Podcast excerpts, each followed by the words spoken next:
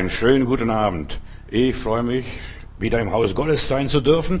Und heute werde ich über Jesus sprechen. Die nächsten paar Tage und wahrscheinlich auch die nächste Woche, denn wir haben ja Heiligabend am Donnerstag, den 24. Ich bin in Jesus verliebt. Ich bin in Jesus, von Jesus begeistert. Er ist mir so wertvoll. Wertvoller als Gold und Silber. Was habe ich im Himmel? Im Himmel habe ich nicht viel, ich weiß nicht, was ich drüben habe, aber Jesus habe ich dort und er ist mein Herr und darüber werde ich sprechen, aber auch, was kostet mir der Herr Jesus, was hat ich ihm gekostet und was, hat, was kostet er mir? Der Preis für Jesus. Nur nebenbei. Ja, man kann etwas tun mit schlechter Laune oder man kann was tun mit guter Laune. Und die Arbeit ist die gleiche. Der, der Dienst ist das gleiche mit guter Laune, mit Freude, mit Begeisterung oder auch ohne Freude und Begeisterung. Das Wichtigste ist, tut man das aus Liebe. Und die Liebe ist, macht den Unterschied aus, ob die Arbeit Freude macht oder und vielleicht auch traurig oder was auch immer ist. Wir hatten vor Jahren bei uns in der Gemeinde einen Jesuitenpater, Fred Ritzhaupt, äh, der war ja Jesuitenpater und dann hat sich in seine Haushälterin verliebt und hat bei uns gepredigt und hat gesagt, wisst ihr, meine Haushälterin hat meine, die Arbeit bei mir alles gemacht wie bisher und dann habe ich sie geheiratet und ist meine Frau geworden und sie hat genau die Arbeit weitergemacht wie bisher, bloß jetzt aus Liebe, nicht mit für Geld. Sie hat aus Liebe gemacht. Und er war dann Pastor in einer unserer Gemeinden in Albershausen und hat dort gedient. Er musste seinen Dienst in der Kirche quittieren, konnte nicht mehr Pater sein, aber er war Pastor und Prediger und das Evangelium gepredigt und sagt, ich mache das genauso weiter. Mit Zölibat und ohne Zölibat, mit Haushälterin oder ohne Haushälterin. Ich diene Gott aus Liebe und Begeisterung. Wir haben einen, einen anderen Mann Gottes gehabt in den 30er Jahren hier und der hat das schöne Lied geschrieben. Ich bin entschieden zu folgen Jesus. Das Kreuz ist vor mir, die Welt liegt hinter mir und ich bin entschieden zu folgen Jesus. Was ist der mir wert? Was hat er mir gekostet? Was habe ich Jesus gekostet? So. Und er sagt also, dieser Fred Ritzhaupt, die Arbeit ist die gleiche geblieben. Aber jetzt hat meine Frau aus Liebe zu mir getan. Ohne Geld. Aus Liebe. Früher hat sie fürs Geld gearbeitet und jetzt umsonst. Was ist wertvoller? Umsonst zu arbeiten oder fürs Geld zu arbeiten. Und viele Leute arbeiten nur fürs Geld. Was springt mir dabei raus? Ich predige auf dem Schlossplatz, da kommt ein Mann auf mich zu, in Stuttgart auf dem Schlossplatz, und da kommt ein Mann auf mich zu und sagt, springt Ihnen raus, wenn Sie so sich verausgaben und einfach sich hingeben und alles Mögliche erzählen und das noch über eine Stunde? Ich habe über fast eine Stunde auf dem Schlossplatz regelmäßig jeden Sonntag, jeden Donnerstag und glaube ich auch in der Woche auch nochmals zwischendurch gepredigt, um Menschen das Evangelium zu verkündigen. Was springt Ihnen dabei raus? Nix. Eigentlich sage ich noch drauf. Ich zahle eigentlich für den Dienst mit dem Evangelium noch drauf, nur nebenbei. Wenn du jemand liebst und jemand magst und so weiter, dann gehst du für diese Person auch durchs Feuer. Dann ist dir nichts zu viel, dann ist kein Opfer zu viel. Mein Jesus, ich habe mich für dich entschieden, das möchte ich immer wieder betonen und sagen. Und darum, ich bin bereit sogar für dich durch die Hölle zu gehen. Ich habe keine Angst vor dem Feuer. Ich habe keine Angst vor den Problemen, vor Schwierigkeiten. Ich bin bereit, Opfer auf mich zu nehmen, weil ich Jesus liebe, weil er mich zuerst geliebt hat. Ich lasse nichts auf meinen Jesus kommen. Wenn Leute anfangen zu fluchen, dann sage ich, Psst, bitte aufhören. Weißt du, Katholiken oder Bayern, die können ganz gut fluchen. Jesus Maria. Verstehst? Du sollst den Namen deines Gottes nicht missbrauchen. Oder was auch immer ist, oder, dass man den Namen Gottes missbraucht. Man kann, zu mir kam dann einer und sagte, ja, ich mache ein Kürzel. Jemine.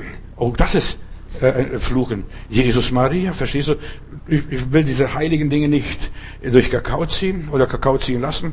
Ich werde nie vergessen, ich war noch äh, ja, in der Ausbildung als Lehrling und dann neben mir hat einer mitgearbeitet und hat immer geflucht. Habe ich gesagt, hör mal, bei mir wird nicht geflucht, ich bin Christ geworden. Wir sollen nicht fluchen, sondern wir sollen Gottes Namen loben und preisen, Jesus verherrlichen und nicht erlauben, dass Gott gelästert wird. Und egal was das war, auch wenn ich Filme gesehen habe oder Reklame war, habe ich diese Reklame nicht angeschaut, sogar mein Fernseher ausgeschaltet. Ich will mich nicht versündigen, dass ich den Namen Gottes läster. Du sollst den Namen deines Gottes nicht missbrauchen, auch nicht unnötig in den Mund führen. Manche Manche Leute führen den Namen Jesus unnötig in den Mund. Oh, Jesus, Jesus hilf mir, Jesus, Jesus, Jesus. Stell dir mal vor, wenn man deinen Namen so missbrauchen würde. Was würdest du sagen? So, nur nebenbei, er ist mir so wertvoll, so köstlich.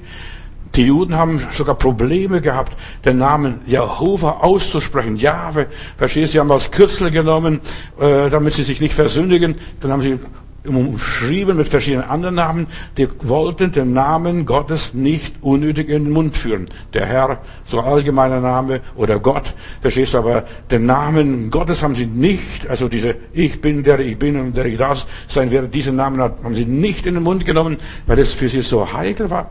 Und für uns sollte auch der Name Gottes so heikel sein. Gott wohnt in uns, in dir, in mir, und ich sollte nie den Namen Gottes gebrauchen, den Gott, der in mir wohnt, denn wenn ich sage, ich bin doof, dann ist der Gott, der in dir wohnt, doof, ein Verrückter, ein Wahnsinniger.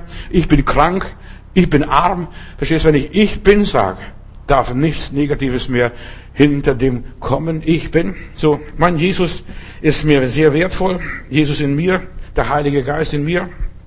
Und da bleibe ich hart und unnachgiebig. Ich bleibe bei meiner Erkenntnis und bei meiner Erfahrung. So, der Name Gottes ist ein heiliger Name, was ein unaussprechbarer Name. Alle Himmel, Himmel können dich nicht fassen. Und dann wollen wir so in den Dreck werfen, Jemini oder was weiß ich, was auch immer ist.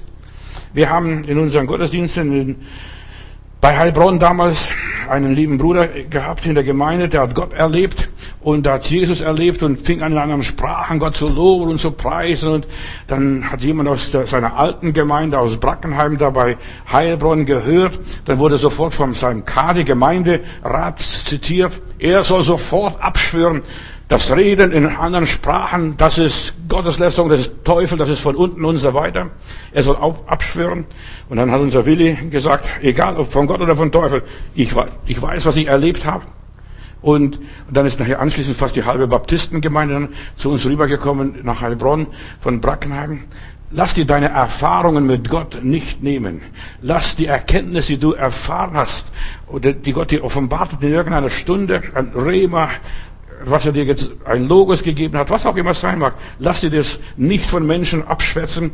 Du hast erlebt, Jesus heilt Kranke. Du hast erlebt, Jesus macht frei. Du hast erlebt, äh, Gott offenbart sich heute noch. Der ist nicht mehr nur, nur der alte Gott von früher bei den Propheten, den Aposteln noch. Nein, Gott lebt heute noch und Gott tut heute noch Wunder. Lass das nicht ausreden. Mir ist Jesus sehr wertvoll. Und das, was Gott mir und in Jesus gegeben hat und so weiter, das ist mir kostbarer als Gold. 1. Petrus Kapitel 1, Vers 7. Er ist mir kostbarer als Gold. Dieser Name Jesus. Was für ein köstlicher Name ist der Name Jesus. Diese Worte wurden von Petrus äh, geschrieben an die zerstreuten Christen irgendwo in der Diaspora die alles verloren haben, die alles aufgegeben haben, die äußerlich verarmt waren, die nichts mehr waren, die ja verachtet, verspottet, verhöhnt, verfolgt wurden, die entwurzelt waren, denen ist der Name Jesus köstlicher als Gold. Doch gerade diese Christen hat Gott auserwählt, sie mit dem Heiligen Geist erfüllt, sie zu Söhnen und Töchtern des Allmächtigen gemacht. Und in ihren Situationen, in ihren Prüfungen und in ihrem Leiden haben sie sich bewährt. Jesus, mein Herr, mein Heiland, du hast mein Leben in deiner Hand und niemand kann und wird mich aus deiner Hand reißen. Sie wurden versucht, aber sie waren treu dem allmächtigen Herrn in ihrer heidnischen, gottfeindlichen Gesellschaft. Sie haben Gott gepriesen.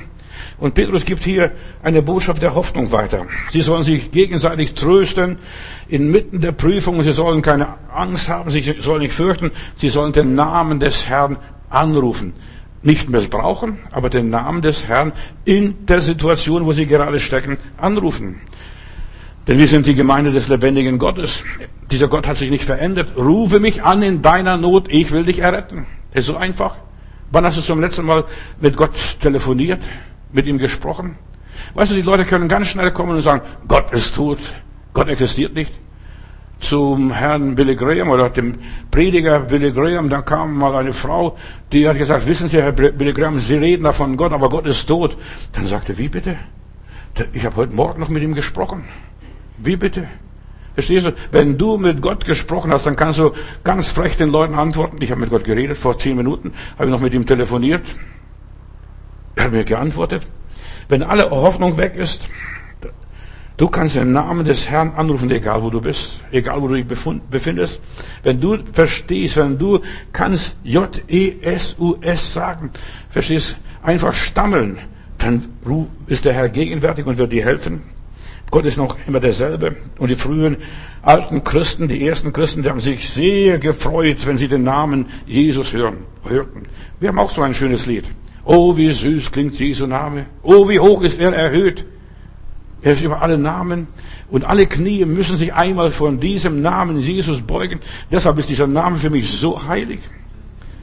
Und wenn du Prüfungen, Versuchungen, Schwierigkeiten hast, was auch immer sein mag, du solltest einfach wissen, der Herr ist da. Auch wenn du jetzt als Kind Gottes einen Fünf-Fronten-Krieg führst. Vor dir, hinter dir, neben dir, über dir, unter dir, alles tobt. Und es tobt in unserer Welt. Wenn du genau anguckst, diese ganzen Corona-Geschichte, was da passiert, ja, wir sind nicht im Himmel und was alles passiert. Weißt du, du bist vielleicht Rentner und sitzt zu Hause und kannst Däumchen drehen. Du hast eine Quarantäne, du hast vorher, bist vorher nicht verreist, brauchst auch jetzt nicht zu verreisen. Verstehst aber jemand, der ein Geschäft hatte, die sind jetzt vielleicht nach Teneriffa gefahren und kommen nach, nicht mehr zurück oder wenn sie zurückkommen, müssen fünf Tage in eine Quarantäne. Alles so verrückt. Wo sind wir denn? Ja, wo sind wir denn? Satans Taktik besteht, unseren Glauben von allen Seiten anzugreifen. Und wir leben in einer Welt, wo wir, wo wir jetzt gerade in der Weihnachtszeit von allen Seiten angegriffen werden, angegangen werden. Am schlimmsten sind die inneren Angriffe, nicht die äußeren Angriffe. Die kann ich abwehren. Dann nehme ich einen Knüppel, schlag mal durch die Gegend und dann ist er erledigt. Aber die inneren Angriffe, die inneren Versuchungen, die inneren Anfechtungen, ist es so wichtig, Geschwister, dass wir den inneren Kampf siegen. Wer sich selbst besiegt, der kann er siegreich sein. Schau dir doch den lieben Hiob an. Ein Bote kam, der ist noch nicht einmal zur Tür raus, kommt schon der Nächste angesprungen und bringt lauter schlechten Nachrichten. Und heutzutage, wenn ich so die Nachrichten höre, schon morgens, wenn ich die Fernseh- oder Radio einschalte oder mein Internet einschalte, dann nur noch schlechte Nachrichten. Gibt es noch gute Nachrichten? Ein großer Zeitungsverleger in den USA hat eine Anzeige aufgegeben über alle seine Zeitungen, die er verbreitet. Und dann sagte, hat irgendjemand etwas Positives zu berichten und der bekommt einen guten Preis, also eine Auszeichnung und gute Bezahlung, wenn er irgendetwas Gutes, Positives berichten kann.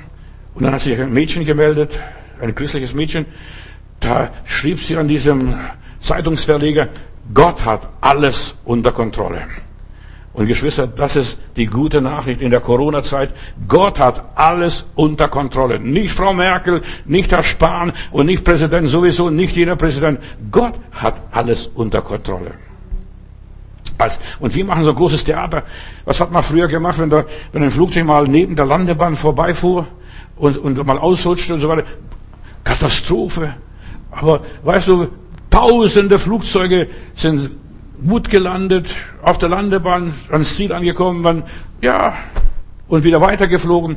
Davon berichtet man nicht. Man berichtet nur negative Nachrichten. Wir sollen uns angewöhnen, positive Nachrichten zu hören, positive Nachrichten zu lesen und alle Nachrichten positiv machen. So wie dieses Mädchen. Gott hat alles unter Kontrolle.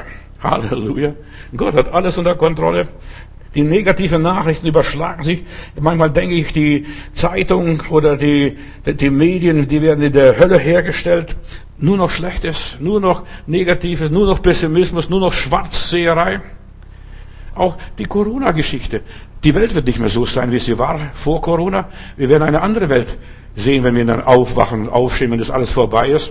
Jetzt ist der Impfstoff wieder da, verstehst du, jetzt denken die Leute jetzt endlich mal frei. Aber bis zum Sommer werden erst die 80-Jährigen geimpft und dann erst die anderen, die nötig haben und so weiter. Und die anderen, die, ja, die 50-Jährigen, die 30-Jährigen, die 20-Jährigen, die werden erst nächstes und übernächstes Jahr geimpft. So viel Impfstoff haben sie noch nicht einmal da. Verstehst aber, man hofft, das geht vorbei. Du, es geht nicht vorbei. Du musst damit leben, dich damit abfinden, damit zurechtkommen. Gott hat alles unter Kontrolle. Halleluja. Das ist meine Losung, meine Antwort, die ich habe hier. Und der Hiob hat nur eine Schle Botschaft, eine schlechte Botschaft nach der anderen gehabt. Das war die Testsaison für Hiob. Neun Monate hat er sich geplagt, dieser Mann. Wir plagen uns schon zehn Monate mit Corona. Und er musste sich dem Teufel ständig in der Arena stellen. Und Hiob weigerte sich, Gott zu verfluchen. Hiob weigerte sich, Gott zu verfluchen. Seine Frau kam zu ihm, sag doch deinem Gott ab.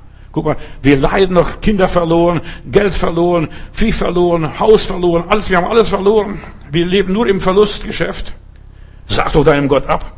Und er sagt, nein, das ist dummes Geschwätz, was du sagst. Ich bleib bei meinem Gott. In Warschauer Ghetto hat jemand an der Wand geschrieben, ein Jude, bevor Warschauer Ghetto fiel, dieses, dieser Spruch blieb an der Wand stehen. Gott, du kannst mich totschlagen. Ich werde dir nicht absagen. Gott, du kannst mich totschlagen. Ich werde dir nicht absagen. Weißt du, der Teufel möchte, dass, dass du ihm absagst. Aber du sagst, nee, ich bleib bei Gott. Sterben muss ich so oder so, mir ist doch egal. Mit Corona, noch, ohne Corona, mit Krebs, ohne Krebs, mit Schmerzen, ohne Schmerzen. Wir müssen diesen Weg des Todes gehen. Mein Körper baut ab. Ich weiß nicht, wie es bei dir ist, aber wir werden immer älter, gebrechlicher, äh, was auch, auch immer ist. Wir müssen den Weg des Todes gehen. Aber ich weiß, der Letzte, der aus dem Staub sich erhebt, das ist mein Herrgott. Und ich werde Gott nicht verfluchen.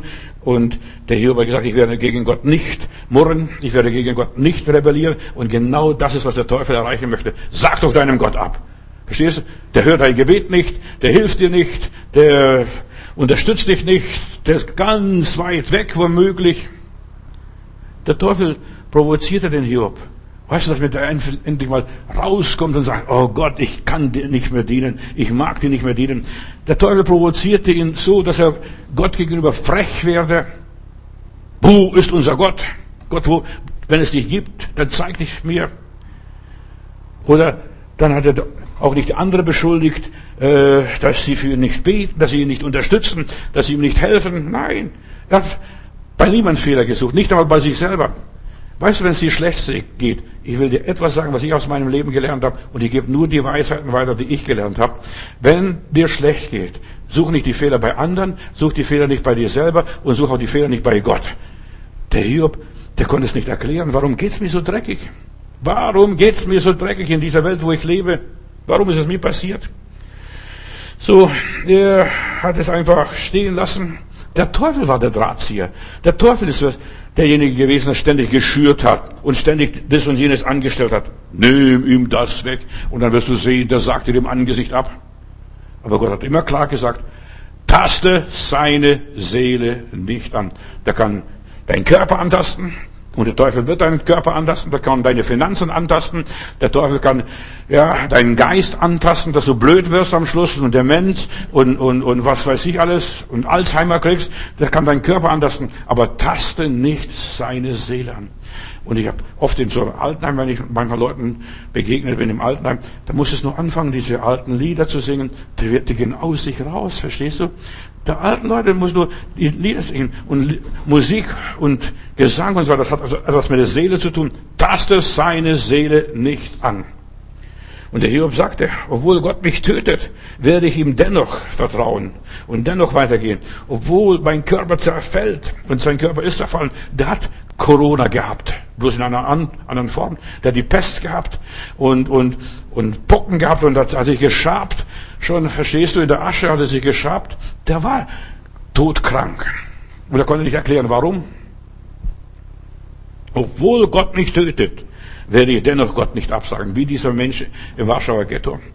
Er hat sein Leben und seine Zukunft in den Händen Gottes gelassen und sich Gott überlassen. Herr, du hast gegeben, du hast genommen, dein Name sei gepriesen. Verstehst? Du hast mich gesund gemacht, du hast mich krank gemacht, du hast mich erhalten, du hast mich fallen lassen, dein Name sei gepriesen. Deshalb, wir sollen den Namen Gottes auch nicht lästern, wenn es uns dreckig geht. Der Teufel möchte, dass du dich verfluchst. Ja, verfluch dich selber, sag deinem Gott ab. Aber Hiob hat gesagt, nein, ich werde es nicht machen. Ich weiß, dass mein Erlöser lebt. Das Schicksal Hiob wird keinem Christen erspart. In jedem von uns steckt ein Hiob. Halleluja. Der Glaube des Apostel Paulus wurde auch in vielfältigen Situationen hart geprüft. 2. Korinther Kapitel 4, Vers 8 und folgende Verse. Wir sind, wir sind von, auf allen Seiten beunruhigt, ratlos, verfolgt, niedergeschlagen, damit sich das Leben Jesu in unserem Körper manifestiert. Wir werden rumgeworfen, rumgewürfelt hin und her. Und dennoch blieb der Apostel Paulus ganz fest. Er hat die Antwort Gottes bekommen und diese Antwort kann ich dir heute Abend weitergeben. Lass dir an seiner Gnade genügen. Sei zufrieden, dass du noch lebst, dass du noch schnaufst, dass du noch gucken kannst, dass du noch lesen kannst, dass du noch telefonieren kannst. Es gibt noch so vieles, was, was du noch kannst. So viele Menschen jammern, weil sie das nicht mehr können und jenes nicht mehr können. In London, in einer Schusterstube, da geht einer und jammert und sagt, oh Schuster, ich habe keine Schuhe, hast noch ein paar alte Schuhe, die du mir äh, übergeben könntest und so weiter. Und er gejammert und gejammert und der Schuster sagt, ja, ja die Leute, den Leuten geht's auch nicht gut. Und dann sah er, wie jemand auf dem Fuß, auf dem, ja, oben vor dem Fenster vorbeigeht, nur einen Fuß hat und auf einem Bein humpelt. Und dann geht dieser Mann raus und sagt, oh Gott, ich danke dir, dass ich noch beide Füße habe keine Schuhe zwar, aber ich danke dir, dass ich noch beide Füße habe, denn ich habe einen gesehen, der keine Füße hat. Hast du schon jemanden gesehen, der keine Füße hat?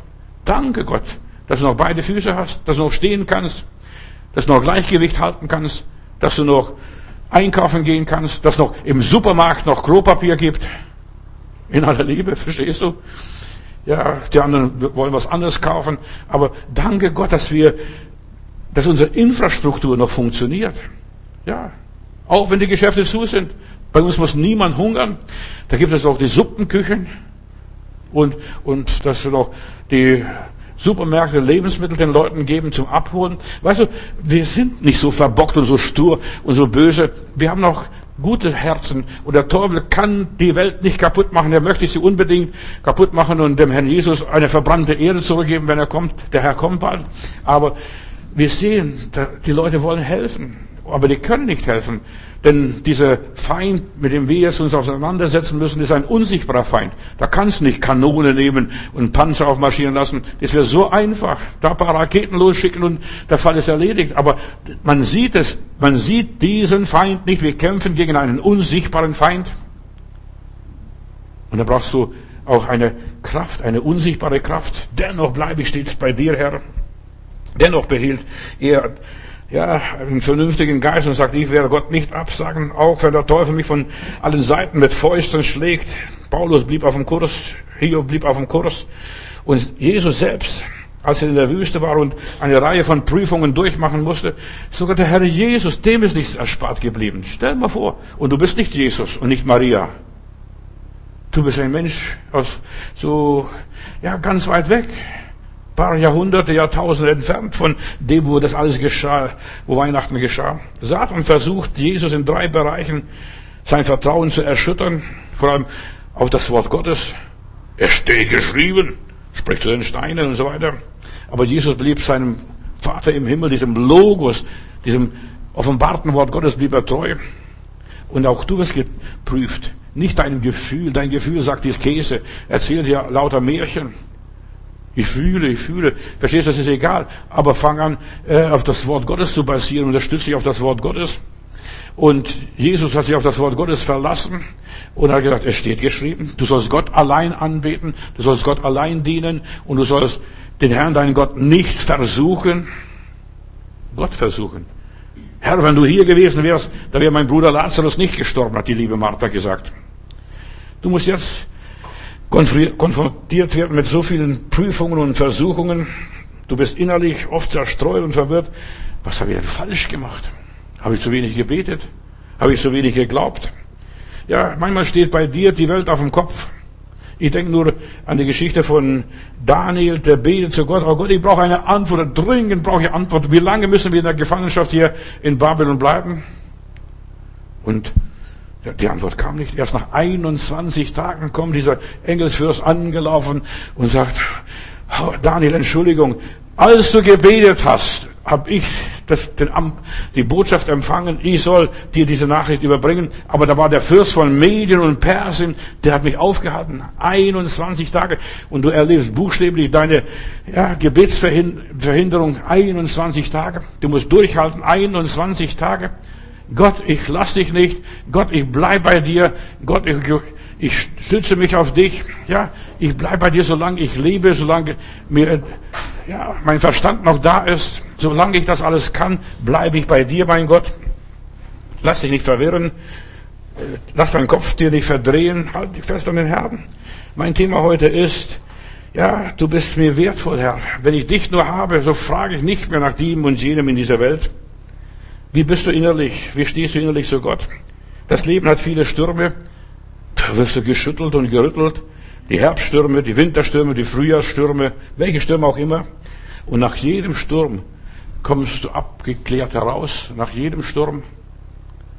Da sind die trockenen Äste weg. Da ist der ganze trockene Laub weg. Da sind noch die unreifen Früchte weg. Stürme sind Testzeiten. Sie sind begrenzt. Alles geht vorüber. Bruder und Schwester, alles geht vorüber in unserem Leben. Deshalb halte dich an Gott fest. Und er wird dich nicht fallen lassen. Ich habe am Anfang des Jahres ein, eine Losung für mich persönlich bekommen vom lieben Gott. Ich werde dich nicht fallen lassen. Und ich bin bisher noch nicht gefallen. Ich stehe immer noch. Ich laufe immer noch. Ich kämpfe immer noch, egal was da passiert. Testzeiten sind kostbare Zeiten. In diesen Zeiten wird man von Gott persönlich gehalten. Gott sagt, taste seine Seele nicht an. Seine Augen sind immer auf mich gerichtet.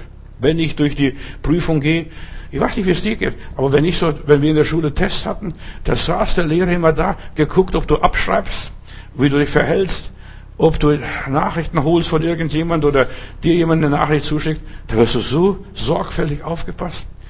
In den Prüfungen in, im Gericht, im Skandal, egal was es ist. Gott ist wie ein Wäscher, heißt es in der Bibel, dass sein Volk reinigt, das Gold schmilzt und die ganzen Schlacken rausholt, was noch da sind. Da wird noch so vieles geklärt. Gott verlässt niemals seine Kinder.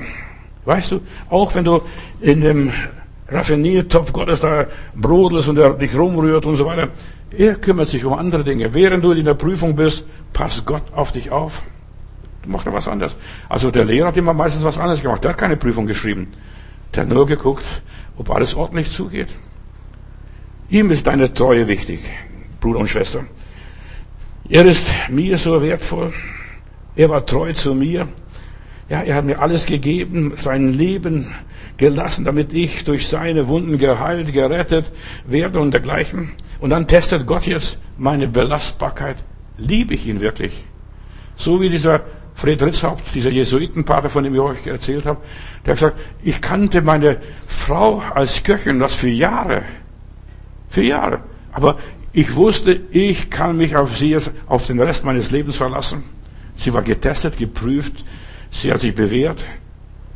Und das ist der Herr Jesus Christus, seine Gemeinde, seine Braut. Gott testet deine Standhaftigkeit, deine Tragfähigkeit. Er testet deine Widerstandskraft. Wie stark bist du? Gott ist es, der die Menschen prüft. Und auch jetzt in dieser Corona-Zeit, er prüft, wie weit kann er mit dir, mit mir, mit uns gehen? Was kann er mit uns anstellen? Ich bin in Israel, äh, einen messianischen Prediger besuche ich, einen Juden, und der zeigt mir sein Gebäude, wo die Versammlung stattfindet. Und dann frage ich, Bruder, wie viele Leute kommen bei dir am Sabbat zum Gottesdienst? Dann sagt er, die haben so und so viele Stühle. Und Sie müssen ab und zu mal noch so und so viele Stühle dazustellen. Dann gehen wir rum und habe ich gedacht, vielleicht hat die Frage nicht verstanden. Dann frage ich noch einmal, wie viele Leute kommen in deine Gemeinde am Sabbat zum Gottesdienst? Dann sagt er, ja, wir haben so und so viele Stühle und da müssen noch so und so viele Stühle dazugestellt werden. Habe ich gesagt, Bruder, ich verstehe dich und du bist ein Jude. Aber warum redest du in Stühlen? Ich, ich habe dich nicht gefragt nach Stühlen, sondern wie viele Leute kommen zu dir im Gottesdienst? Dann sagt er, Gott hat uns Juden verboten zu zählen. Wir dürfen Tiere zählen, wir dürfen Autos zählen, wir dürfen Häuser zählen, wir dürfen Stühle zählen. Aber Menschen dürfen wir nicht zählen, weil Menschen Gottes Eigentum sind. Gott wiegt und Gott zählt nicht. Gott wiegt und, äh, und erzählt nicht. Deshalb, eine Seele ist bei ihm mehr wert wie die ganze Welt. So steht es in der Bibel. Wie alle Schätze dieser Welt. So, Gott wiegt. Und deshalb auch dieser Belsatzer damals in jener Nacht in Babylon, wo er die, die heiligen Gefäße nahm und Gottes Namen lästerte. Guck mal, das ist der Gott Jehova. Der taugt doch nichts. Verstehst du, hat Gott gelästert. Und Gott hat ihm da auf den Finger geklopft. Und dann plötzlich diese Schrift an der Wand. Mene, mene, tegelo, frasim, gewogen, gewogen und so leicht erfunden. Gott wiegt. Gott prüft, ob wir schon reif sind. Er will keine unreifen Früchte haben. Gott prüft, ob wir schon für die nächste Stufe, für die nächste Etappe bereit sind, das nächste Grad geistig erreichen können, die nächste Auszeichnung, die nächste Lektion, ob er uns sie geben kann oder nicht. Gott prüft uns für das nächste Leben. Gott prüft uns nicht für dieses Leben, Gott prüft uns fürs nächste Leben. Bist du bereit, im Jenseits Gott zu dienen? Gott prüft uns für die nächsten Offenbarungen, für die nächsten Gaben, für die nächsten Aufgaben, für den nächsten Segen. Wir werden geprüft. Bist du bereit, das zu empfangen? Deine Reife, deine Hingabe, deine Treue wird durch das getestet, was du erträgst. Und der Heiland hat das Kreuz für dich und mich ertragen. Er hat mich so geliebt, dass er alles auf sich nahm. Und deshalb, jetzt bist du dran. Der Heiland ist im Himmel. Um den musst du nicht kümmern. Der hat gute Tage. Der sitzt so recht in der Majestät Gottes. Aber jetzt bist du hier, dass du jetzt deine Konflikte bewältigst. Dass du mit der Kritik umzugehen lernst. Die Leute hauen dich in die Pfanne, putzen dich runter, beleidigen und kränken dich. Wie gehst du damit um mit Kränkungen, Beleidigungen? Wirst angespuckt. Leider vielleicht nicht so in dieser Welt, aber früher war das, kriegst einen Watschen nach der anderen. Wie gehst du mit den Verlusten um? Wie wirst du mit deinem Schicksal fertig? Ja, deine Hingabe. Bleibst du da ruhig? Naja, der Herr hat's genommen, der Herr hat's gegeben und der Name des Herrn sei gepriesen. Ja, meine Mutter, meine Frau, meine Kinder gehabt und so weiter. Und Gott hat sie alle weggenommen. Ja, die sind beim Herrn. Die gehen nicht verloren. Der Herr hat's gegeben, der Herr hat's genommen. Der Name des Herrn sei gelobt und gepriesen. Du wirst geprüft. Wie dein Verhalten war, wie du reagierst, bleibst du still und ruhig oder schimpfst du, wenn du mit diesen Verlusten konfrontiert wirst, mit Verletzungen konfrontiert wirst. Gott will sehen, ob du wirklich ihm vertraust. Weißt du, bla bla bla bla bla, das kann jeder Dumme. Da muss man nicht groß was lernen. Ich glaube an Gott, ja. Solange es dir gut geht. Aber glaubst du auch an Gott, wenn es dir dreckig, schlecht geht, furchtbar geht? Wie auch immer. Gott weiß, auf wie viel Grad er den Ofen bei dir einstellen kann. Verstehst du? Er weiß, was dich beeinträchtigt, was dich aufrecht auf die Palme bringt. Gott weiß, was er dir zumuten kann. Gott weiß, was du erdulden kannst. Ob du schon so einen geistigen Asbestanzug hast, dass du so 1000 Grad Hitze ertragen kannst. Das geht um die Ausrüstung. Wie ist dein, deine Ausrüstung? Was verträgst du? Viele vertragen nicht einmal äh, was Leises, was Ruhiges und so weiter. Wie wollen sie dann die Stürme verkraften? In Psalm 68, Vers 20 lese ich, gelobt sei der Herr täglich. Halleluja. Jeden Tag solltest du Gott loben. Und da heißt es, was sollst du sagen? Gott legt uns eine Last auf, aber er hilft es uns auch. Gott legt dir eine Last auf und er hilft es dir. Gottes Hauptziel mit uns ist, uns zu stärken und zu festigen. Das ist Gottes Absicht. Du bist so wertvoll. Er will keine Feiglinge und Weichlinge und Waschlappen im Himmel haben. Er will Überwinder haben, die den guten Kampf des Glaubens gekämpft haben. Die Probleme sollen uns weiterbringen. Und die Probleme sollen Gottes Projekte in deinem Leben sein. Da will er sie an dir offenbaren, dich veredeln, dich aufwerten. Er will dich zu einer Perle machen. Gold wert will er dich machen. Die Probleme sollen uns weiterbringen. Das sind Gottes Projekte in unserem Leben. Die Prüfungen, die da sind. Jesus geprüft worden. Dass sogar der Petrus da stand im Hof des äh, hohen Priesters und dass das kleine Mädchen sagte, du warst ja auch dabei. Du warst ja auch dabei. Dann fing er an, sich zu verfluchen. Den Menschen kenne ich nicht. Von was redest du denn, Mädel? Bist du blöd? Verstehst du?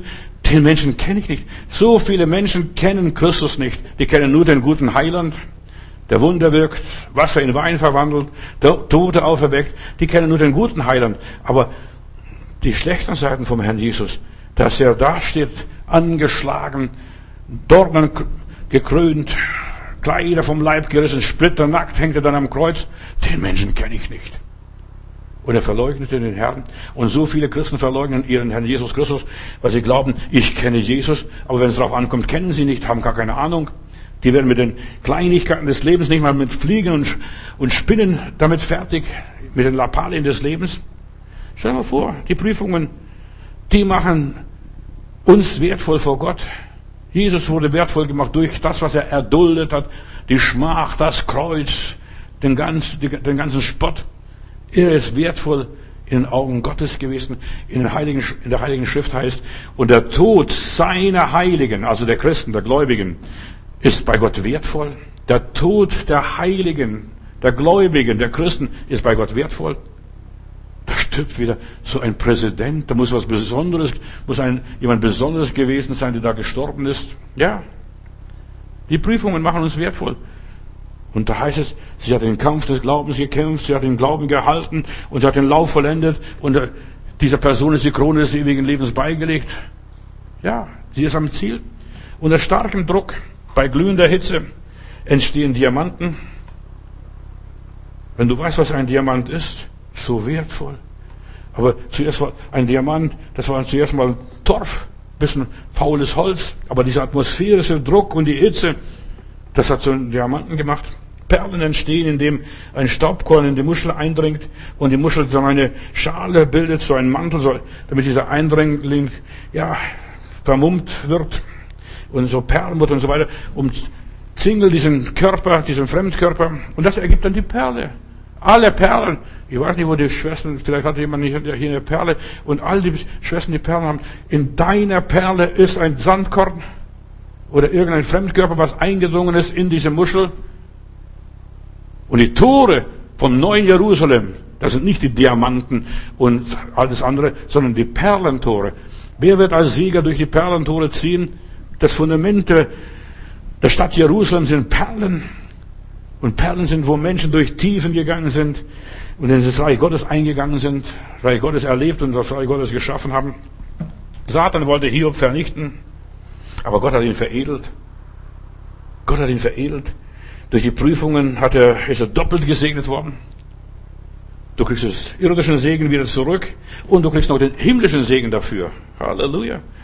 Und der Teufel hat gedacht, ich werde den beeinträchtigen fertig machen und so weiter. Nein, das war nicht der Fall. Sein Leben wurde noch reicher beschenkt, noch gesegneter, noch glorreicher. Im Gegenteil, dass sein Leben zerstört wird. Gott glaubt an dich. Halleluja. Gott glaubt an dich, Bruder, Schwester. Er weiß, was dein Glaube hervorbringt.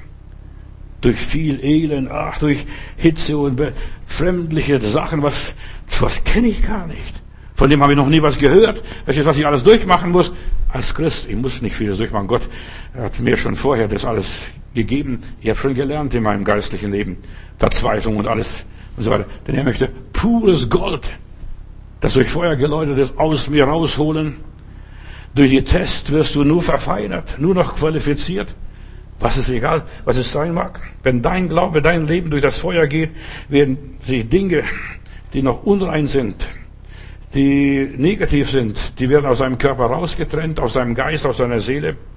Und wenn dieser Vorgang abgeschlossen ist, wird dieser echte Glaube zurückbleiben. Oh Herr, danke, du hast wohlgetan. Inmitten des Feuers wirst du von der Angst befreit. Und Angst ist eine Macht, eine Supermacht. Angst werden die Leute krank gemacht durch jetzt, durch die ganzen Todesfälle, was du hörst, so und so viel sind heute Nacht gestorben, nächsten Tag sind wieder so und so viele gestorben in den ganzen Corona-Nachrichten, da kriegst du richtig Angst. Und wann, wann werde ich sterben? Und ich werde auch irgendwann sterben. Mitten in der Not, im Sturm, im Orkan, wird Gott dich erretten, von diesen ganzen Aufregungen erlösen, deine Konflikte lösen, das wird er machen. Aber je mehr du kämpfst und denkst, ich muss nur was tun und so weiter, desto schlimmer wird die ganze Situation. Soll ich dir sagen, wann Gott eingreift? Das ist also meine persönliche Erfahrung. Er greift ein mitten in den Problemen, mitten zu einem Höhepunkt, wenn alles den, den Gipfel erreicht hat. Um Mitternacht ward ein Geschrei. Um Mitternacht geschah Passa. Um Mitternacht wurde Paulus und so weiter aus Philippe befreit aus dem Gefängnis. Um Mitternacht bei der letzten Posaune, bei der letzten Plage, mittendrin in der Trübsalzeit, mittendrin holt der Herr die Seinen, schnappt zu und bringt sie raus. Mitten im Jordan blieben die Priester mit der Bundeslade stehen und hielten das Wasser zurück. Und die haben sich gesagt, wenn der Jordan jetzt fließt, werden die, wird der liebe Gott selber ertrinken. Also die standen da mit der Bundeslade auf den Schultern, bis das Volk durch ist. Und dann haben die Priester nur noch zwölf Steine rausgenommen aus dem Jordanfluss, damit sie das als Andenken haben. Denk an die drei Männer im Feuerofen. Was verbrannte an ihnen? Ja, Gott ist bei dir. Du bist Gott wertvoll. Gott achtet deine Seele, auch wenn du nothing bist in dieser Welt. Gott hat dich lieb. Lob und Dank. Die drei Männer, die verbrannten nicht, seine, ihre Kleider verbrannten nicht, ihre Perücke verbrannte nicht, ihre Haare verbrannten nicht, nur die Fesseln verbrannten. Und weißt du, wenn du durch den Ofen des Elends gegangen bist, durch diese ganze, ja, Wäscherei hier, dann gibt es an dir nicht einmal den Geruch des Feuers, dass du bist frei. Ein Dichter, ein deutscher Dichter hat einmal gesagt, ist der Ruf mal ruiniert, lebt man ungeniert. Was willst du? Verstehst du, ist mein Ruf sowieso ruiniert. Und was kann ich mir da groß kaufen? Gott ist mit mir, ich weiß, was ich bin, ich bin ein Kind Gottes und du lebst weiter. Und nicht einmal ein Geruch des Feuers war an ihnen, auch wenn der Ofen siebenmal heißer gemacht worden war. Wenn die Prüfungen kommen, mach wie die Muschel, umarme und küsse diesen Eindringling. Ach, du kommst gerade zur rechten Zeit. Jetzt, ich bin gerade in der Entwicklung. Und fang an, Gott zu danken. Fang an, Gott zu danken für deine Feinde, für deine Widerwärtigkeiten, für diese Eindringlinge, die dir die Ruhe, Nachtruhe klauen und was weiß ich, deine Finanzen klauen und was sie auch klauen. Die Bibel sagt, sag Dank alle Zeit für alles. Und das ist schlimm. Ich kann schon Dankeschön sagen. Herr, wenn es mir gut geht, wenn ich genug zu essen habe, wenn mein Kühlschrank voll ist und wenn ich vieles habe, was ich mir so gewünscht habe, aber zu danken für alles, was, sie, was mir nicht schmeckt, auch dafür soll ich Gott danken. Also lebe über deine Schwierigkeiten, über deine Sorgen und Nöte. Erlaube Gott, deinen Glauben zu reinigen, Dinge auszuschmelzen, dass seine Natur in deinem Leben noch fremd ist, was gar nicht so passt für den lieben Gott. Dein Leben soll reines, pures Gold sein. Und man sagt ja in der Wissenschaft, Gold gibt es nicht auf dieser Erde. Gott kam irgendwo, also Gold kam irgendwo aus dem Weltraum. So, und auf dieser Welt gibt es kein Gold als solches. Das ist nicht, was das die Natur hervorbringt, so wie Diamanten. Nein, das wurde durch irgendeinen Kometen oder durch einen Planeten, der hier irgendwo explodierte, auf diese Erde gebracht. Gold kommt von drüben. Dein Leben soll reines Gold sein, geläutert, wertvoll gemacht vor dem Herrn. Und ich komme wieder zum Hiob zurück. Hiob 28, Vers 15. Die Weisheit, das ist Gott letztendlich, wenn es in der Bibel irgendwo im Alten Testament die Weisheit ist, ist immer Gott und Gottes Geist gemeint. Die Weisheit, wo kann man sie finden? Und wo ist denn die Fundstätte der Einsicht? Kein Mensch erkennt ihren Wert. Und im Land der Lebendigen wird sie nicht gefunden. Das ist Deutschland, das ist Europa, das ist Palästina damals, wird nicht gefunden in dieser Welt. Die Weisheit und Einsicht gibt es nur in der Tiefe. In der Tiefe. Und eine Tiefe ruft der anderen Tiefe zu. Weißt du, was das bedeutet? Wie eine Predigt für sich selbst. Aber da musst du schürfen. Da musst du arbeiten. Da musst du abtauchen. Da musst du meditieren. Herr, was hat das mir zu sagen? Was willst du sagen? Und ich habe eines gelernt in meinem Leben, Gott gar nicht mehr so viel zu fragen. Wenn er was sagen möchte, wird er mir schon sagen. Auf irgendeine Art und Weise. Ich interessiere mich gar nicht für, für das, was Gott mir zu sagen hat. Weißt du, ich lebe in diesen Tag hinein, ich genieße mein Leben, ich mache mein Leben nicht extra schwer. Und ich habe eines erlebt, wenn ich was wissen sollte, wird Gott mir im richtigen Augenblick das Richtige sagen. Fürchte dich nicht.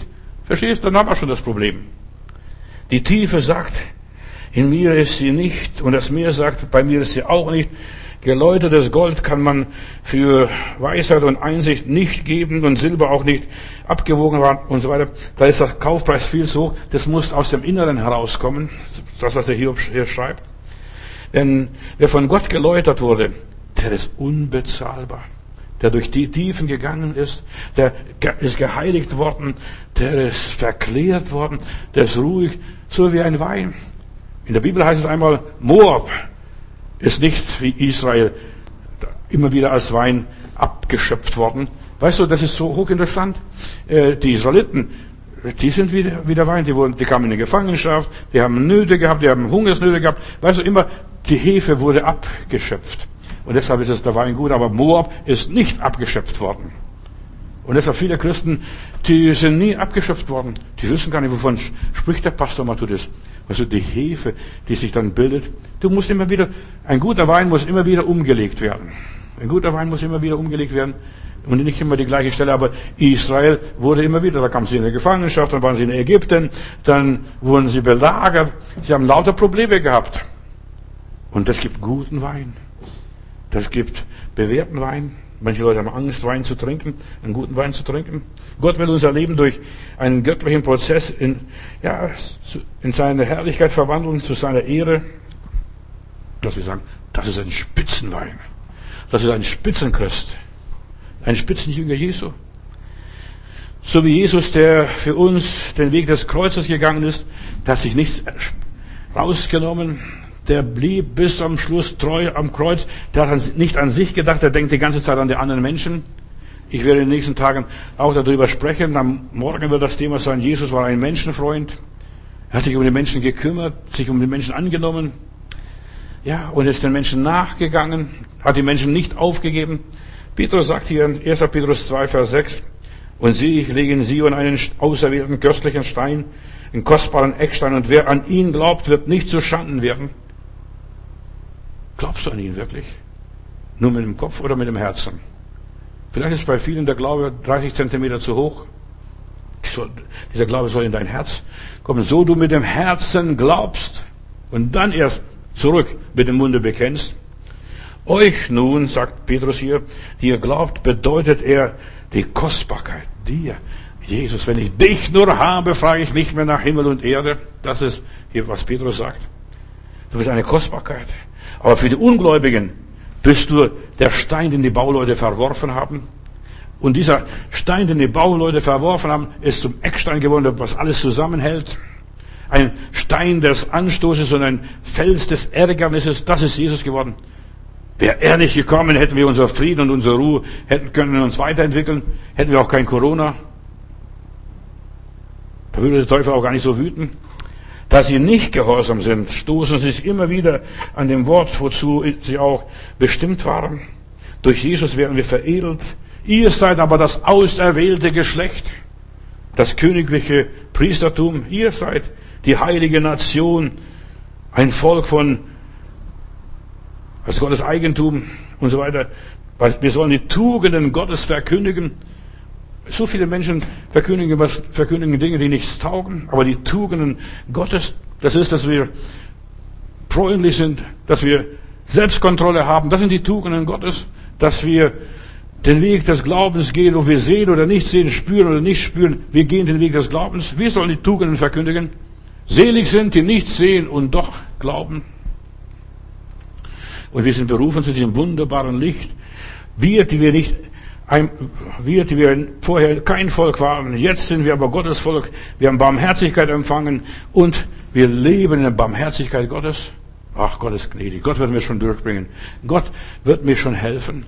Gott wird mir zur, zur Seite stehen. Und selbst wenn ich das nicht mehr kann, dann weiß ich, der Herr wird mich im richtigen Augenblick richtig nach Hause holen. In Florenz, als wir mal dort waren, aber nicht zu unserer Zeit, es war im 16. Jahrhundert, aber dort haben sie uns die Leute erzählt. In Florenz gab es einen Wettstreit zwischen einem jungen und einem alten Meister, also Maler, Künstler. Und der äh, alte Meister war wirklich ein Meister. Er war wirklich vom Fach. Und er hat wunderbare Bilder gemalt. Aber da kommt ein junger Maler und er sagt, ich bin der Größte. Ein Großmaul. Und, äh, ja, und er fordert diesen alten Meister raus. Lasst uns mal proben.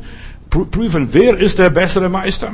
Und da wurde als Volk von Florenz zwei, die beiden getrennt, so damit jeder so seine Arbeit machen kann. Und dann haben sie gemalt und gemalt und gemalt und, und so weiter. Und dann endlich waren sie fertig und dann kommen die beiden Künstler raus. Und der alte Meister war wirklich ein Meister. Der hat wunderbar gemalt. Also hervorragend. Vielleicht war Michelangelo sogar selbst dabei, dieser große Künstler oder Da Vinci oder wer auch immer. Und der Name ich vergessen, denke nicht mehr daran. So, und dann wurde das Bild von diesem alten Meister äh, geöffnet und alle waren erstaunt. Hat der gemalt. Und jetzt wollen wir sehen, was der Junge dann gemalt hat. Auf der anderen Seite, und weißt du, was der Junge gemacht hat? Der hat eine riesige Spiegelwand aufgestellt und poliert und poliert und poliert und poliert und poliert, so, in, so richtig in Position zum Bild des alten Meisters und dann wurde auch da der Vorhang geöffnet und dann erglänzt das Bild des alten Meisters in so einer Pracht, dass die Leute sagen, also, der hat gezeichnet, der hat es geschafft und der hat den Preis bekommen. Im Spiegelbild des alten Meisters. Der wusste, der Junge wusste, ich komme dem alten Meister nicht nie und nimmer bei. Wir sind Abglanz seiner Herrlichkeit, meine Lieben. Er ist mir so wertvoll. Ich bin in Lahore. Da machen wir, habe ich zwischendurch auch mal, also in Pakistan, da mache ich auch zwischendurch mal eine Stadtbesichtigung. Und da bin ich mit den Geschwistern, bei denen ich einquartiert war, in, in ein Museum gegangen, in ein Palast, ein Schloss. Und die Moslems damals haben ja riesige Schlösser gemacht oder gebaut als Mausoleum auch für ihre Verstorbenen. Aber in, in diesem Schloss, da war ein Spiegelsaal, da war nur eine Kerze. Und diese eine Kerze hat den ganzen Saal erleuchtet. Eine einzelne Kerze im Spiegelsaal dort in Lahore. Ein kleines Licht erhält den großen Saal. Und das ist auch unser Leben. Wir sind vielleicht kleine Lichter, aber wir können so viel in dieser Welt erhellen. Das Bild des alten Meisters, denk nur dran. Mach, Gott will, dass unser Leben wertvoll ist, dass wir ihn reflektieren. Diese kleine Kerze. Jesus in uns. Er strahlt den ganzen Raum. Erfreue dich an Jesus. In der Bibel heißt es, er ist der helle Morgenstern, die Lilie Sarons, er ist der schönste von 10.000. Jetzt am 21. Dezember geschieht ein Wunder am Himmel, äh, wenn du ein bisschen, wenn der Himmel klar ist und so weiter. Und du kannst in der Nähe vom Mond etwas erleben, was du erst nach 400 Jahren wieder erlebst. Den Stern von Bethlehem, der erscheint in unserer Hemisphäre wo Saturn und Jupiter sich zusammen vereinen und er sieht aus wie ein Stern. Und erst im letzten 16. Jahrhundert haben wir so ein Spektakel hier gehabt, was uns die äh, Leute berichten. Er ist der schönste, der Stern Bethlehems. Ja, es gibt Wunder. Und in der Bibel heißt es, und die Jungfrau wird schwanger. Manche denken, dieses junge Mädel da, Maria. Nein, im Sternbild von Jungfrau bildet sich das Wunder hier, ja, im Sternbild der Jungfrau. Das ist prophetisch, weißt du, gesprochen worden. Und auch das Gleiche passiert wieder diesem, in diesen Tagen, 21. Januar, äh, Dezember ist es dann alles vorbei. Wunderbar, wie Gott arbeitet. Es werden Zeichen geschehen an Sonne, Mond und Sternen, so steht es in meiner Bibel auf jeden Fall. Ja, du bist so wertvoll. Gott tut nichts, ohne angekündigt zu haben. Und jetzt, er gibt alles dran, um diese Perle in dir entstehen zu lassen. Und verkaufe alles, was du hast. In der Bibel wird uns erzählt von einem Perlenhändler, der verkaufte alles, was er hatte, um sich diese Perle zu erstehen. Ein andermal findet ein anderen Schatz im Acker, verkauft alles, was er hat und kauft sich diesen Acker, denn wem der Boden gehört, dem gehört auch alles, was da drin ist im Boden. Das ist altes Gesetz. Nicht dem Staat, dem der Boden gehört. Aber heutzutage macht es der Staat dass dem Museum alles abliefern muss. Erfreu dich. Erfreu dich an diesen Perlen. Manche Leute wissen nicht, den Perlen. Neulich habe ich irgendwo gesehen, eine, eine Reportage, da kauft jemand so ein Bild auf dem Flohmarkt und dieses Bild ist einige hunderttausend Euro wert gewesen am Schluss, aber das ist so ein Ramsch, da wird so ein Ramsch verkauft auf dem Markt irgendwo. Erfreu dich, erfreu dich an diesen Kleinigkeiten. Dein Leben ist so wertvoll in den Augen Gottes. Da sind die ganzen zeitlichen Genüsse, die ganzen materiellen Dinge und irdischen Freuden nichts dagegen. Jesus gab uns sein Bestes und er wollte auch, dass wir ihm wieder zurückgeben, unser Bestes. Was ist dein Bestes? Maria Magdalena, sie tat, was sie konnte. Sie hat Jesu Füße gesalbt. Sie gab ihr Bestes. Gott gibt dir so viel. Jesaja 61, Vers 3. Und er gab den Trauernden Schmuck. Auch euch, ihr Lieben. Der Herr gibt den Trauernden Schmuck statt Asche, Freudenöl statt Trauer, schöne Kleider statt einen betrübten Geist und so weiter, dass sie genannt werden Bäume der Gerechtigkeit, Pflanzung des Herrn, ihm zum Preisen. Wir sind hier, um Gott zu preisen, Gott zu verherrlichen, seinen Namen groß zu machen. Wir sind Beschenkte heute Abend, alle miteinander. Ihr Lieben, wir sollten Gott preisen mit unserem Leben. Ja, ich kann nicht singen. Brauch's auch gar nicht. Krächze. Schau doch die Raben an, wie toll sie singen. Die Spatzen.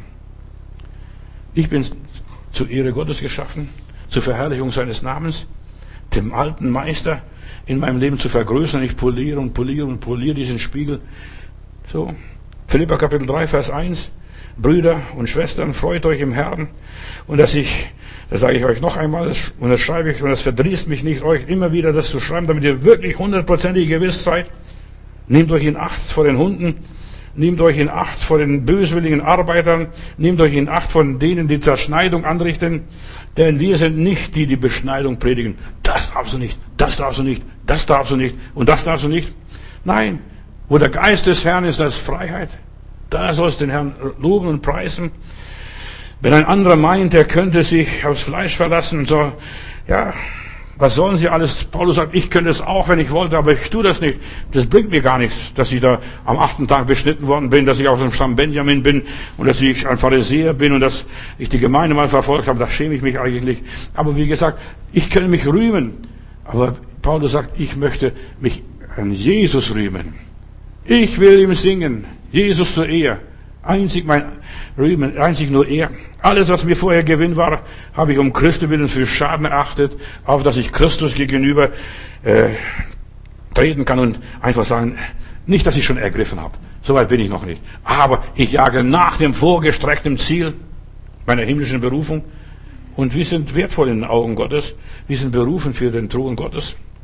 Ich möchte ihn erkennen, sagt Paulus, und die Kraft seiner Auferstehung und die Gemeinschaft seiner Leiden und so seinem Tode gleichgestaltet werden, damit ich zu der Auferstehung gelange. Ich bin noch nicht dort, aber ich werde dorthin kommen. Paulus sagt, ich betrachte alles als Verlust. Gib alles her. Betrachte alles als Müll. Ich war ihm so kostbar, dass er mich von der Müllhalde freigekauft hat. Er sagte, gib mir diese Müllhalde dieser Welt und ich will die Menschen erlösen. Ich bin ihm so kostbar. Und jetzt ist er mir so kostbar. Jetzt ist er mir so kostbar. Er ist mir so kostbar, dass ich alles für ihn einsetze, alles in die Waagschale werfe, mein Körper, meine Gesundheit, meine Seele, meine Talente, meine Fähigkeiten, auch meine Unfähigkeiten. Leg alles da rein. Und die Bibel sagt, wir sollen als lebendiges Opfer uns für ihn verwenden. Meine höchste Freude hat jemand gesagt, ist ihm zu dienen, ihm zu gehorchen, mit ihm zusammen zu sein. Das ist meine höchste Freude, bei Jesus zu sein. Wen habe ich im Himmel außer dir? Sagt dieser Psalmist hier, Psalm 42, Vers 2. Wie der Hill schreit nach frischem Wasser, so schreit meine Seele Gott zu dir. Meine Seele dürstet nach Gott, nach dem lebendigen Gott. Wann werde ich dahin kommen, dass ich das Angesicht Gottes schaue? Ich bin noch nicht so weit. Erst wenn ich hier die Augen zumache, dann gehen jetzt meine Augen auf, dass ich ihn schaue, wie er ist. Meine Tränen sind meine Speise Tag und Nacht, weil man täglich zu mir sagt, wo ist denn nun dein Gott?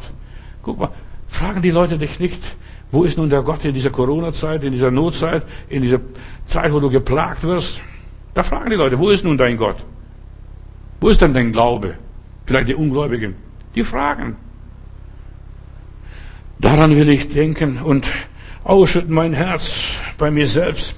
Weißt du, wo willst du dein Herz ausschütten? Ich schütte mein Herz bei mir selbst auf. Ich könnte auch hier rauskotzen oder in eine Toilette. Aber ich schütte bei mir selbst mein Herz auf. Gott, ich kann nicht mehr. Aber ich lobe dich und ich werde dir nicht absagen. Ich werde bei dir bleiben Tag und Nacht. Auch wenn du mich totschlägst. So wie dieser Hiob hier oder wie dieser Mann im Warschauer Ghetto.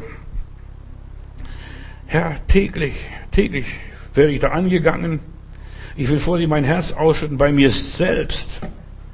Wie, ja, oh, wie war es damals so schön, als ich noch jünger war. Da bin ich zum Hause Gottes gegangen, habe ich gesungen unterwegs. Guck mal, jetzt kannst gar nicht mehr viel singen, gar nichts mehr. Da wird Gottesdienst draußen gefeiert und die Leute sagen, Weihnachten fällt dies Jahr aus, damit du nächstes Jahr weißt oder dich an diesen Weihnachten erinnern kannst, was da, dass da nichts gewesen ist. Was betrübst du dich, meine Seele, und bist so unruhig in mir? Haare auf Gott, denn ich werde ihm noch danken, dass er mir hilft mit seinem Angesicht. Er sagt, Kind, ich bin da. Ich werde dich nicht verlassen, auch wenn dich alle verlassen. Und in der Matthäus Kapitel 13, Vers 46 lese ich so nur einen Satz. Dieser Händler dort, er verkaufte alles, was er besaß, um diese eine Perle, diesen einen einzigen Schatz im Acker zu erstehen. Er hat es entdeckt. Und hat niemand weitererzählt. Geschwister, äh, lasst uns behalten, was Gott uns gezeigt hat, was Gott uns gegeben hat. Das hat er uns gegeben, das ist für mich. Und das muss nicht allen erzählen. Da drüben im Acker ist ein Schatz, da kommen die ganzen Schatzräuber und die graben danach. Mach eine ganze Sache mit dem Herrn Jesus Christus. Halbe Sachen zahlen sich nicht aus. Halbe Sachen, das ist ein ganzer Blödsinn. Jesus lehrt er ganz oder gar nicht. Lukas Kapitel 1, Vers 38, das ist die Maria noch einmal. Und die hat auch einen sehr schönen Spruch gesagt. Ich will ganz für Gott da sein. Halleluja. Werde marianisch. Ich will ganz für Gott da sein. Mir soll es geschehen, wie er gesagt hat. Und dann verließ der Engel sie. Ich will ganz für Gott da sein. Was willst du eigentlich? Sie will jetzt alles total für Gott machen. Raus aus diesem ganzen Alltagstrott. Jetzt, will, jetzt fängt was Neues an mit diesem Jesus. Sie stellt sich ganz unter der Führung Gottes. Sie ja, liefert sich aus. Sie wird jetzt ganz konkret. Sie weiß, das ist jetzt eine ewige Bestimmung. Ich bringe Jesus zur Welt. Und du sollst und ich, wir sollen Jesus zur Welt bringen. Dazu sind wir da. Warte nicht an Maria. Ja, du sollst selbst eine Maria sein. Selbst Jesus zur Welt bringen. Und sie will ihr Leben zu einem Gottesdienst machen, zu einem Tempel. Sie will Durchbrüche in ihrem Leben erleben. Sie will sehen, dass was geschieht. Du stößt die Mächtigen von ihren Thron. Maria will das neue Land einnehmen. Sie will was Großes für Gott bewirken und erreichen. Sie will ganz und gar für Gott da sein. Das heißt manchmal auch, wenn Menschen einen nicht verstehen, ganz und gar für Gott da sein, wenn man verdächtigt wird, und Maria ist verdächtigt worden. Die hat gehurt mit dem römischen Soldaten da. Ja. Und ja, Maria sagt, ich will ganz für Gott sein, auch wenn ich bedrängt werde, auch wenn mein lieber Josef mich verlassen will. Ja, sie wollte ganz für Gott sein, auch wenn sie verfolgt wird, wenn der Herodes sie nachjagt bis nach Ägypten. Auch das musst du im Kauf nehmen. Ich will ganz für Gott da sein. Ist er dir wertvoll? Ja, Maria lässt alles über sich ergehen. Kinder Gottes, wir müssen etwas lernen, was wir nicht gehört haben in unseren Gottesdiensten. Ich meine nicht in meinen Gottesdiensten, da predige ich ja Land auf, Land ab. Aber in vielen Gottesdiensten, in vielen Kirchen, da hörst du nicht, dass wir kämpfen müssen, dass wir uns so viel gefallen lassen müssen. Wenn man dir eine Ohrfeige gibt, dann solltest du sagen, bitte auf der anderen Seite auch noch. Ja, über sich ergehen lassen, dass man die ganze Gülle über dich ausschüttet, dich verleumdet, dich verachtet, dich verspottet. Ja, Ab der Empfängnis von der Maria ist nichts mehr so gewesen, wie es früher einmal war. Dieses süße Mädchen, von die Maria hat anscheinend den Vorhang gewebt im Tempel, der einmal zerrissen ist. Das, so wird es in Apokryphen überliefert. Verstehst, ist, das ist gar nicht mehr da. Dieses schöne Weben, das Arbeiten und so weiter. Es ist, sind nur Nöte, nur Trouble, nur Probleme. Die Segnungen Gottes, und hör mir gut zu, lieber Bruder, liebe Schwester, hat einen hohen Preis. Sie haben Konsequenzen. Segnungen Gottes haben eine Auswirkung in unserem Leben. Man ist plötzlich wie Maria in anderen Umständen. Der Bauch ist dick. Puh, jetzt plötzlich alles ein bisschen weiter weg, verstehst du? Und Leute gucken, was ist mit der passiert? Ja, andere Umstände. Lass das Wort nur andere Umstände mal zu verinnerlichen. Da ist innerlich was passiert. Andere Umstände. Da geschieht ein anderes Leben, entwickelt sich ein anderes Leben. Da geht was vor. Der Segen hat sowohl positive als auch negative Auswirkungen. Verstehst du das? Man wird auf der einen Seite beneidet und dann auf der anderen Seite sind die Leute eifersüchtig über einen. Ja, die kann lachen, aber die sind andere Umstände. Man hasst den, die andere oder den anderen. Auch den Gesegneten gönnt man den Segen nicht. Man stellt ihm nach, verfolgt ihn. Man redet übel nach, macht lächerlich und du selber genierst dich. Du gehst gar nicht mehr aus dem Haus, weil alles so beschwerlich ist. Maria hat, auf, hat sich auf etwas eingelassen, als sie sich auch mit Jesus einließ. Und ich sage euch, ihr Lieben, ja, wenn du dich mit Jesus einlässt, hast du nur Probleme. Nur Probleme in aller Liebe. Ja, das wird wunderbar werden. Nachher, nachher, nachdem alles passiert ist, Nachher sitzt Maria da am Pfingsten im oberen Saal und jodelt in anderen Zungen. Und Maria war auch dabei, als der Heilige Geist ausgegossen wurde. Und Johannes hat die Maria nach Ephesus mitgenommen, als seine Begleiterin, vielleicht auch seine Haushälterin. Was weiß ich. Verstehst du? Nimm, das ist deine Mutter. Maria konnte damals das Ende noch gar nicht absehen. Aber Gott hat ihr Leben fest in der Hand gehabt, in seiner Hand. Hat damals die Führung in ihrem Leben übernommen. Maria konnte bis zum Schluss ganz locker bleiben. Also ich, ich sehe Maria, die sitzt auf dem Esel, der Josef findet keinen Raum in der Herberge. Ach, verstehst du, irgendwo wird man schon das Baby zur Welt bringen. Auch wenn es vielleicht in der Grube ist. Da wird es schon passieren. Hast du schon diese wertvolle Perle entdeckt? Jesus, mein Heiland? Diesen Schatz im Acker? Es lohnt sich alles dran zu geben und einzutauschen. Jesus ist der Maria sehr wertvoll gewesen. Im Psalm 119, 119, Vers 72, da lese ich, ja, dein Gesetz, ist wieder eine Beschreibung, aber du kannst das Jesus einsetzen, Herr einsetzen, Gott einsetzen, Heiland einsetzen. Dein Gesetz ist wertvoller für mich als Berge von Silber und Gold. Du bist mir wertvoller als Berge, nicht nur Krümelchen oder, oder bisschen kleine Patzel oder Gold, sondern Berge von Silber und Gold. In Weisheit Kapitel 8, Vers 11 lese ich, die Weisheit, also wieder Gott, ist wertvoller als die kostbarste Perle. Sie übertrifft alles, was wir von ihm erträumen. Und wir werden, wenn wir in die Erlösung eingehen, wir werden sein wie Träumende. In Sprüche Kapitel 8, Vers 19, ein paar Verse weiter, hier Kapitel 8. Was ihr von mir bekommt, von der Weisheit hier, also vom Gott, vom Heiligen Geist, ist wertvoller als das feinste Gold, besser als das reinste Silber. Halleluja. Ja, Jesus, du bist mir wertvoller als Berge von Gold und Silber. Mit Paul Gerhardt möchte ich sprechen, der um 1653 hier diese Verse geschrieben hat. Wie soll ich dich empfangen und wie begegne ich dir? O alle Welt verlangen, o meine Seele zier. O Jesu, Jesu, setze mir selbst die Fackel bei, damit was dich ergötze mir kund und wissend sei. Ich lag in schweren Banden, du kommst und machst mich los. Ich stand in Spott und Schanden, und du kommst und machst mich groß. Und hebst mich hoch zu Ehren und schenkst mir großes Gut. Und das sich nicht lässt verzehren, wie irdisch Reichtum tut. Nichts, nichts hat dich getrieben zu mir vom Himmelszelt, als das geliebte Lieben, damit du alle Welt in ihren tausend Plagen und größten Jammerlast, die kein Mund kann sagen, so fest umfangen hast. Was frag ich da nach Schreien und des Feindes Tücke? O Herr, du wirst im richtigen Augenblicke mir helfen in meiner Not. Du bist der König, Warlaf, und wahrlich alle Feind, der Feinde auf Erden Voller Widerstande wirst du mir Gnade schenken und er kommt zum Weltgerichte, zum Fluch, dem, der ihn flucht, mit Gnade und süßem Lichte, dem, der ihn liebt und sucht. Ach komm, ach komm, o Sonne, und hol uns allzumal zum ewigen Licht und Wonne, zu deinem Freudensaal. Er ist so wertvoll, er ist so kostbar. Oh Herr Jesus, das bist du, das bleibst du. Und Herr Jesus, ich danke dir, dass wir dir dich loben und preisen dürfen. Paul Gerhardt hier, noch nebenbei ganz schnell.